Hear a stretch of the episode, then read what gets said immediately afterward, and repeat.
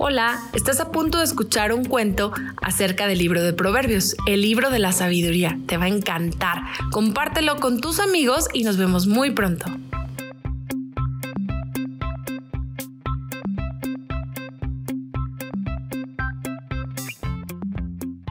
La oración de las matis por Silvia Martín Pérez. Érase una vez unas jóvenes matis que eran muy amigas desde la niñez. Ellas vivían en un campo cubierto de pastizales. Una de estas matis se llamaba Tete. Ella era pobre y vivía sola debido a que años atrás había perdido a sus papás. A causa de ese gran sufrimiento, Tete fue perdiendo la fe y su confianza en Dios. Tete tenía una gran amiga Matis llamada Gracia. Esta amiga con frecuencia iba a visitarla. Un día que fue a visitarla le dijo, Hola Tete, ¿cómo te encuentras? Pues, ¿cómo crees que me siento? La verdad, al perder a mis papás, todo el día me siento muy triste y sin motivo para vivir. No tengo nada, ni dinero, ni trabajo, absolutamente nada, le dijo Tete. Amiga, comprendo tu dolor, pero tú puedes salir adelante. Yo recuerdo bien siempre había en ti fe en Dios y además hacías unas deliciosas galletas. Si tú hicieras esas galletas y le pidieras a Dios que te ayudara, sé muy bien que mejoraría tu situación. Entonces, pídele a Dios y verás cómo tus pensamientos serán afirmados. Él te ayudará, le dijo Gracia. Tete le dijo, ¿la verdad? No se puede. No puedo. No puedo pedirle ayuda a Dios. Él no me escucha porque durante muchas semanas le pedí para que mis papás se recuperaran y no murieran, pero él no me escuchó, ya que ellos murieron. Sin embargo, gracias a la amiga de Tete, le insistió que siguiera orando a Dios con fe, pues Dios siempre escucha las oraciones de un corazón sincero y humilde hacia Él. Pero Tete no parecía dar su brazo a, Tete a torcer Así que después de una pequeña discusión y viendo Gracia que no conseguía nada con esto, le propuso algo. Mira, Tete, si tú escuchas mi consejo de pedir a Dios que te dé un favor en hacer esas galletas y venderlas, nada vas a perder.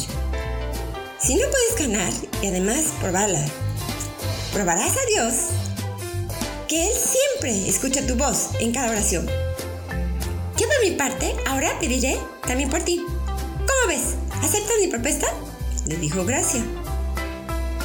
A pesar de que Tete no estaba muy convencida de lo que su amiga Gracia le propuso, aceptó la propuesta de su amiga. Pero Tete puso una condición. Ok, ok, voy a seguir lo que tú me propones, pero con una condición. Que si no vendo ninguna de estas galletas, tú nunca más me mencionarás a Dios y yo jamás voy a orar. ¿Acepta mi condición? Tete le dijo a, Gracia.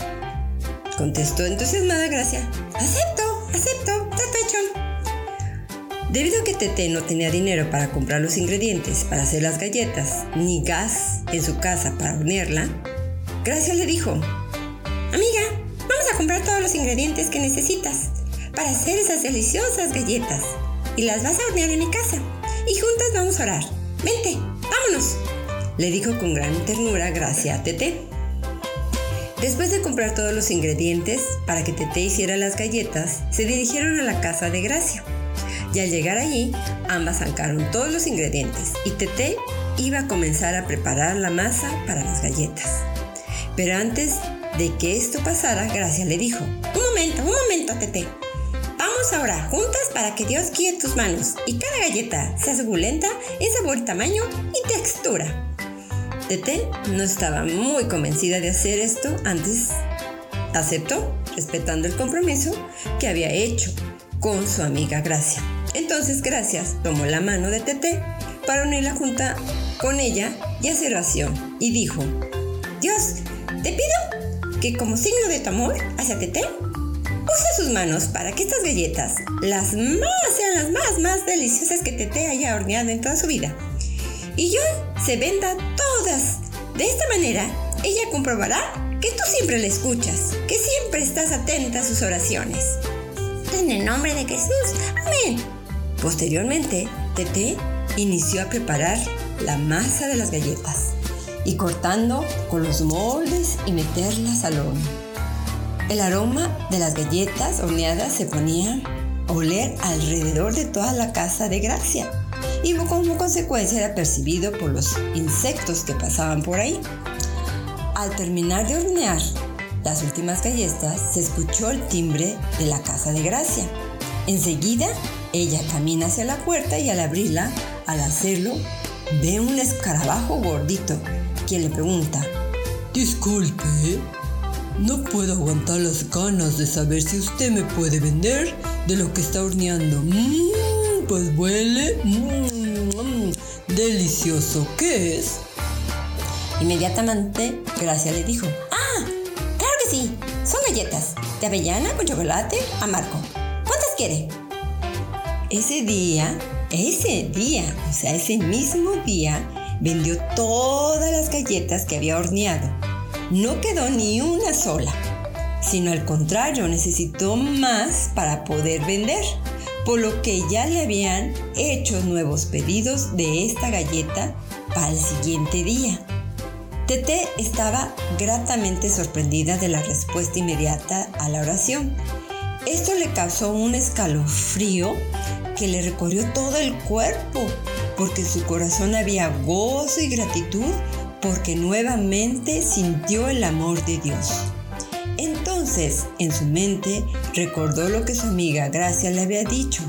Dios escucha toda oración comprobando que Dios siempre responde, aunque en muchas ocasiones pareciera que no nos escucha porque no es de acuerdo a nuestra voluntad o sentir, sino en su voluntad que es sabia, perfecta y agradable.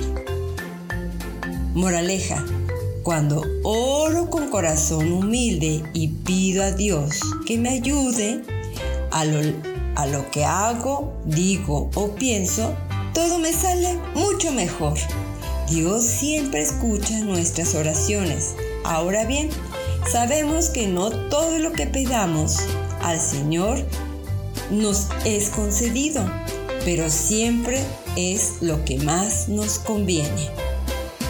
En el libro de Proverbios capítulo 16 versículos 3 nos enseña, Pone en manos del Señor todas tus obras y tus pensamientos serán afirmados.